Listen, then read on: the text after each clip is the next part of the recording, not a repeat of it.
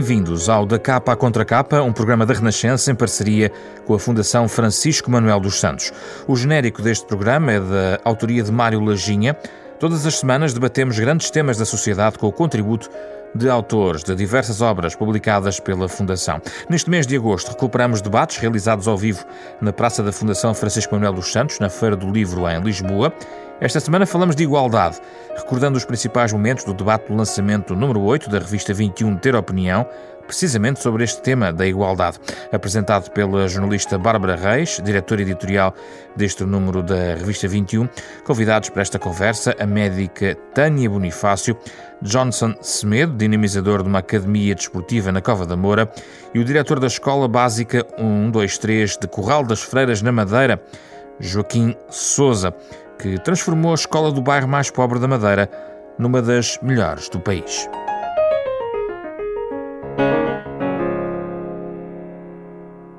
Muitíssimo obrigada por terem vindo. Uh, como sabem, a Fundação Francisco Manuel dos Santos uh, publica uma revista anual, a X21, Ter Opinião, uh, que este ano, e ainda bem, tem exatamente o mesmo tema da conferência anual que está marcada para 30 de setembro, este ano é no, no Teatro Nacional São Carlos.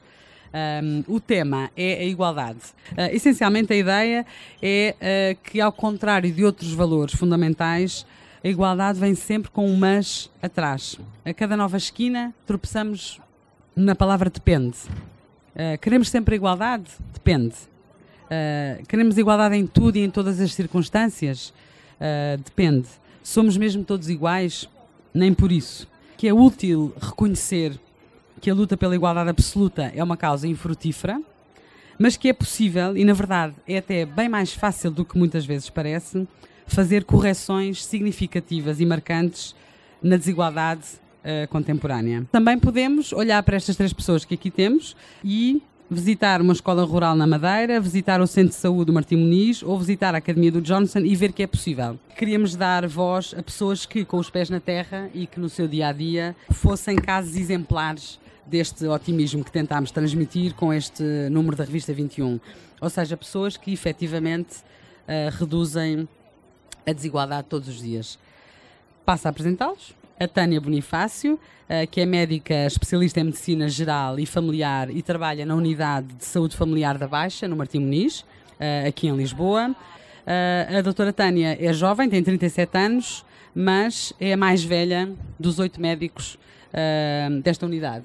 É um centro de saúde novo, com uma equipa formada de raiz e que faz uma, uma abordagem diferente uh, de como exercer medicina uh, e cujos resultados já uh, tangíveis mostram que há níveis de desigualdade no acesso à saúde bastante concretos e muito interessantes de, de serem partilhados. Muito obrigada por aceitar o nosso convite.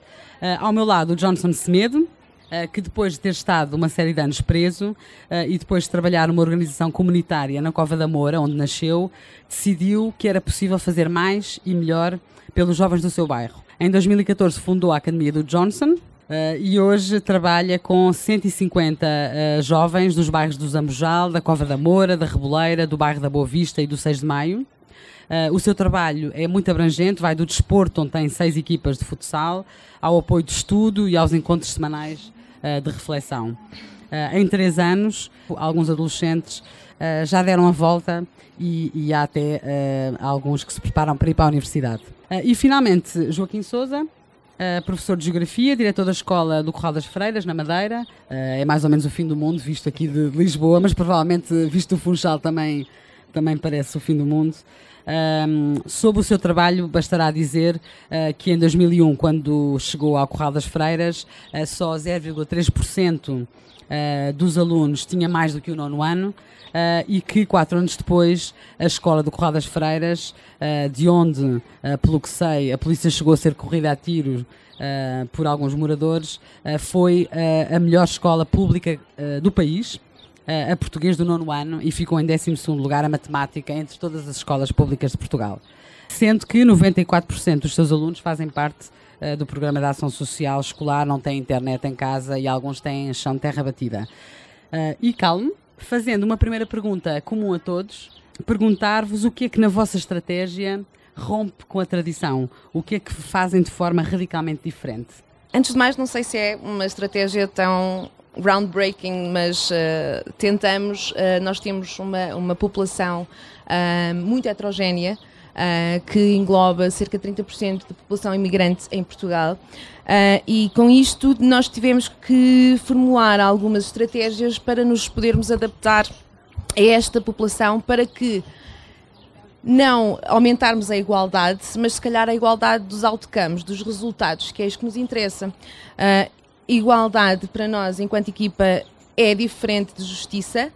Nem sempre tr tratar todos por igual vai ter resultados iguais e, portanto, acima de tudo, tentamos uh, fazer algumas estratégias, elaboramos estratégias para con conseguirmos adaptar a esta heterogeneidade de população uh, que vai dos 0 aos 150, de homens a mulheres, de crianças a idosos, uh, várias raças, várias culturas. Algumas das nossas estratégias passaram por fazer muitas consultas em inglês, outras em linguagem gestual quase, com apoio de meios informáticos como seja o Google Translator. A produção de vários panfletos, uh, panfletos em inglês para ajudar a população migrante, uh, panfletos em chinês e em bengali que estão neste momento a ser produzidos. Outro, outro aspecto fundamental foi o, o respeito uh, pelos aspectos culturais. E posso dar o exemplo mais simples, que é o facto das mulheres muçulmanas não poderem ser observadas por médicos homens. Uh, a forma como a distribuição dos utentes é feita pelas listas dos diferentes médicos uh, é informática, portanto, não, não tem em conta estas particularidades e, portanto, nós temos que ter a flexibilidade de, no dia a dia, conseguirmos adaptar estas situações. Outra, outra situação é, é, é a adaptação que nós tivemos que fazer enquanto equipa médica de enfermagem para conseguirmos dar apoio, por exemplo, a uma população com alimentação vegetariana, uh, que agora também é muito mais frequente na população ocidental também.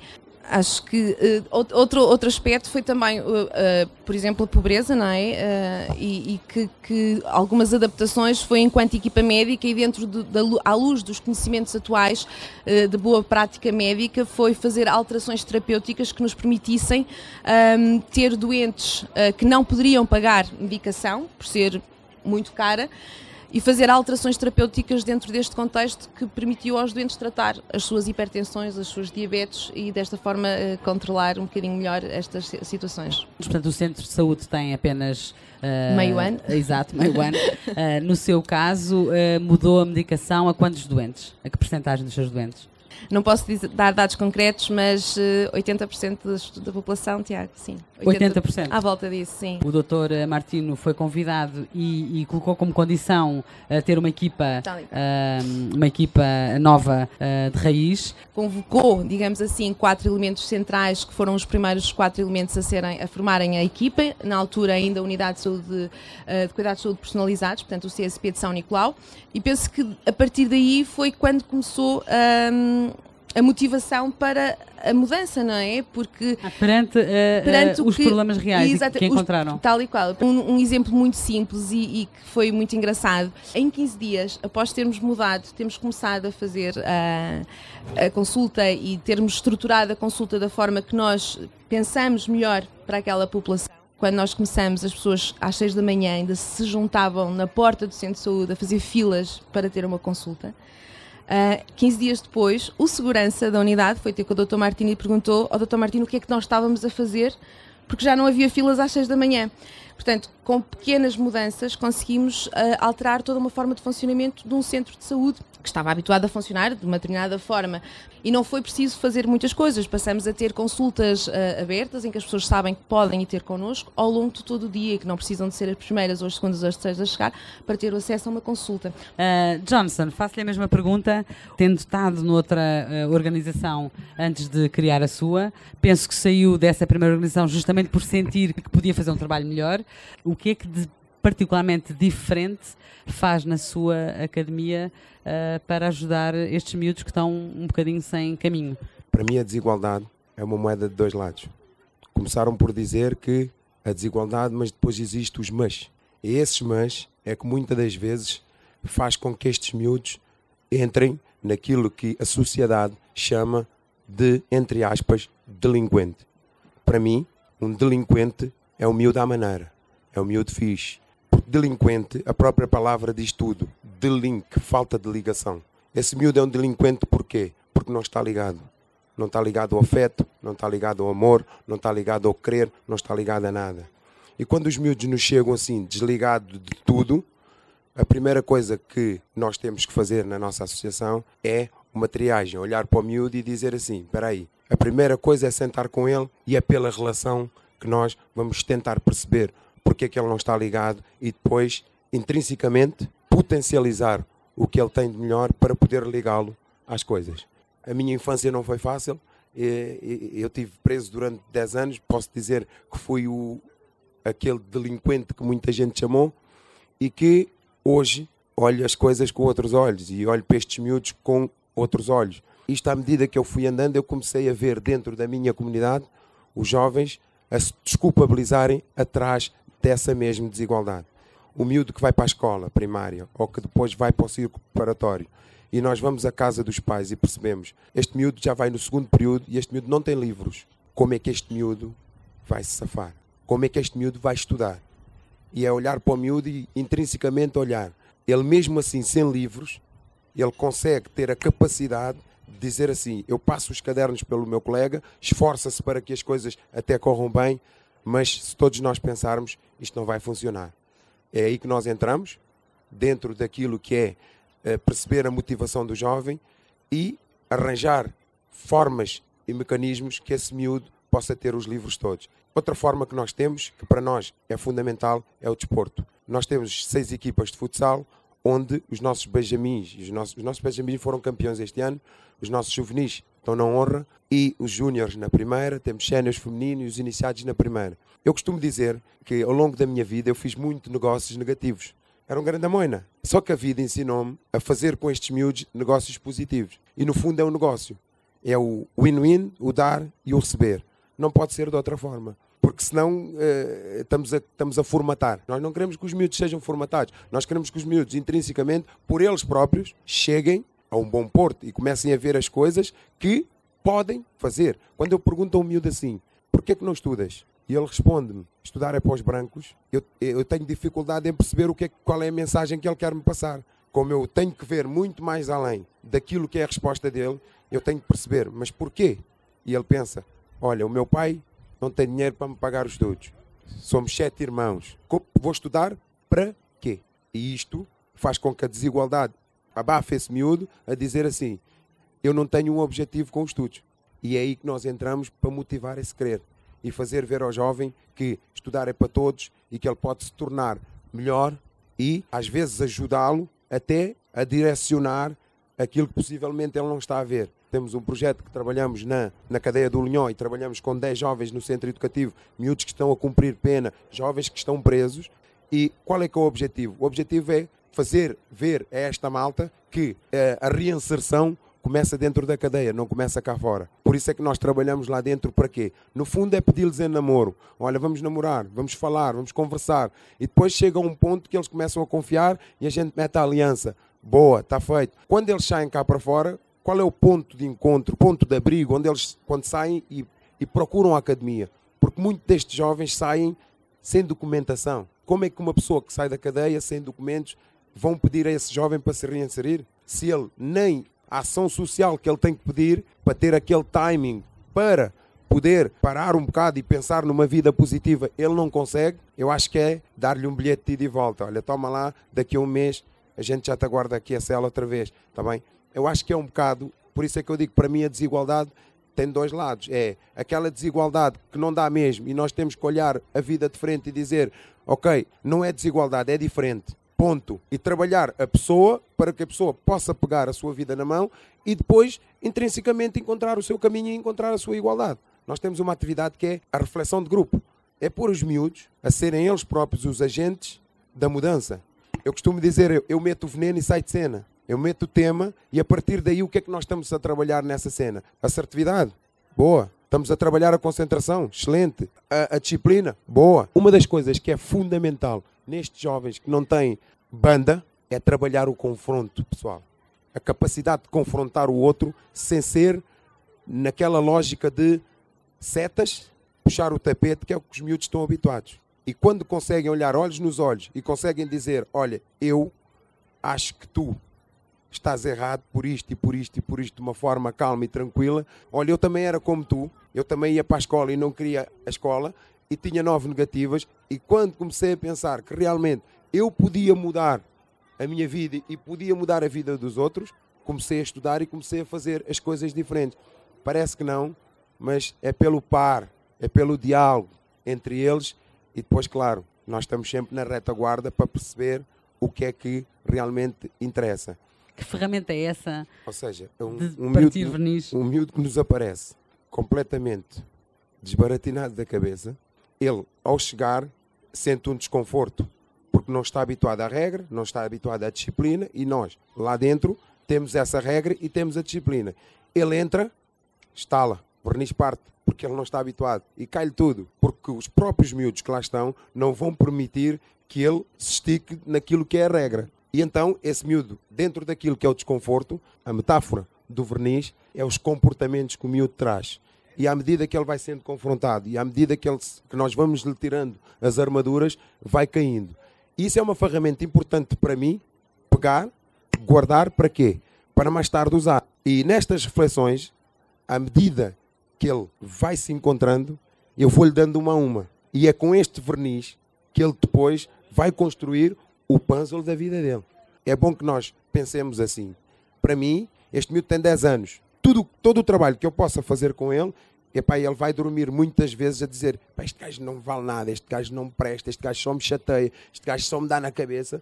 Para mim é para o lado que eu durmo melhor. Eu foco a este miúdo a ser pai amanhã e a ter que trabalhar para a sua vida. Eu digo isto sem qualquer tipo de problema, porque eu tenho pais de filhos hoje que passaram por mim com 13 anos de idade, mais que um, mais que cinco, mais que 10, e que estão fora da delinquência juvenil e conseguem levar a sua vida dentro daquilo. Não são ricos, não, não, não foram para a universidade, mas conseguem trabalhar honestamente e têm os valores lá metidos para poderem transmitir aos seus filhos. Mas este trabalho é um bocado. Se nós não tivermos o nosso interior muito bem eh, trabalhado, à, à mínima resistência, a frustração fala mais alto.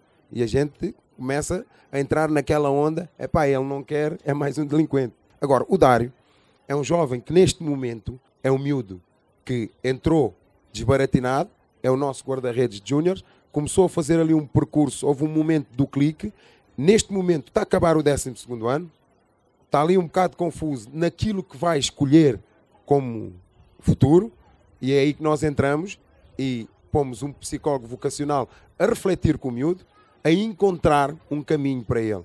E a partir daí, a desigualdade deixa de existir porque nós entramos e arranjamos um sponsor para pagar os estudos ao miúdo. E neste momento temos três sponsors que vão pagar hum. os estudos aos nossos miúdos. E é isto que nos faz ser diferente. O professor Joaquim, o que é que decidiu à partida que ia fazer diferente de todos e daquilo que conhecia de todas as escolas públicas onde já tinha estado? Um, bem, deliciei-me, confesso, ao ouvir o Johnson. Eu não tenho eh, esses garotos que vêm com. Eh, não são delinquentes, mas são provenientes de famílias que consideram exatamente isso: que não vale a pena, que o futuro é, para muitos deles, era caminhar para a imigração, era ir trabalhar eh, nas farms em Jersey e nas Ilhas do Canal, não valia a pena a escola. Uh, o Corral das Freiras é uma freguesia no interior da Ilha da Madeira. Judas perdeu as botas há uns quilómetros atrás, há umas curvas, e efetivamente a escola, quando é, quando é instituída em 2009, uh, a ideia era que aqueles garotos, contrariamente ao que era habitual, deixassem de ter menos um mês de aulas que os outros. Porque normalmente há muitas derrocadas, há muitas árvores, muitas pedras que impedem o, o normal funcionamento das estradas, que é uma só, portanto é uma estrada para ir e a mesma que traz, e efetivamente a grande questão que estava ali era mudar o, o conceito, a visão que existe. Criar uma escola a partir do, do, da 5 de outubro e depois enviá-la para todos os pontos, como se estivéssemos no meu liceu, que é aqui perto, que, era, que foi o Liceu Camões, e, e, considerar que todos têm exatamente as mesmas condições, isso é a coisa mais perversa que existe. Porquê? Porque as expectativas de cada um, dos pais, do meio envolvente, o acesso aos meios culturais, o acesso aos sonhos, não são iguais. E, no entanto, a escola quase nos pede a que sejam iguais. O, Johnson dizia garotos que não têm livros. Confrontei-me com isso, eu tenho 94% de alunos neste momento com ação social. Obviamente, a minha escola não tem os livros como obrigatórios. Antes, pelo contrário, nós abolimos uma série de livros. Porquê? Porque estes também potenciam a desigualdade entre quem tem e quem não tem. Entre aquele que pode ousar sonhar e aquele que, à partida, a sociedade quer que se resigne. Uh, e o que é que acontece? Acontece que nós temos que responder, acima de tudo, uma comunidade. E podemos fazer uma de duas coisas entrar, vestir a, vestir a camisola e dizer não, nós vamos conseguir mudar isto porque é para isso que aqui estamos, ou então deixa andar, que isto já era assim e vai continuar assim. Eu trabalho neste momento numa freguesia que nado e, e criado em Lisboa que parece que é de, de outro tempo. A estrada, a estrada chegou em 2004 e o caminho uh, para toda a freguesia é do início dos anos 90.